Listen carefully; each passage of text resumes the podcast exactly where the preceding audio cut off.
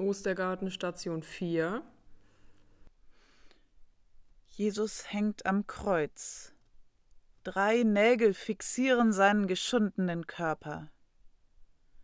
Über seinem Kopf wird ein Schild befestigt mit der Aufschrift Dies ist Jesus von Nazareth, der König der Juden.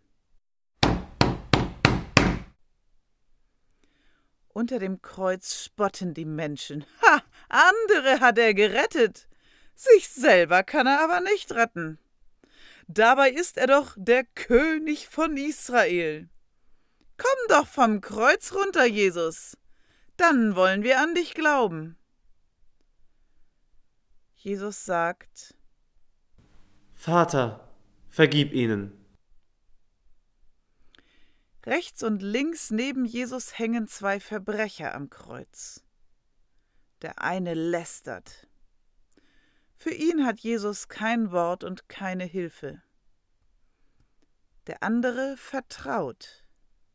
Jesus sagt, Heute wirst du mit mir im Paradies sein.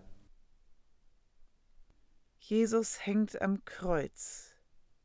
Zwischen Himmel und Erde, zwischen Tod und Leben.